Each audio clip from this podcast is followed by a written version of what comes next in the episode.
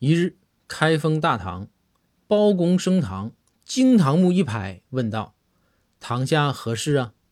这时，赵虎出列，说道：“大人，刚抓获一个贩卖人体器官的罪犯，请大人审问。”包公一听，马上就问：“哎，堂下犯人这么大罪吗？你有何话可说？”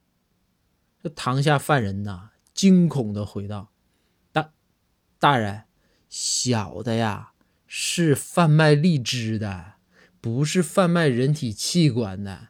那玩意儿咱也贩卖不懂啊。”赵虎马上说道：“哎，你小子别扒瞎啊！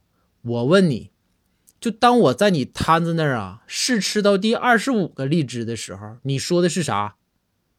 堂下犯人呐，小声的说：“嗯，你要脸吗？”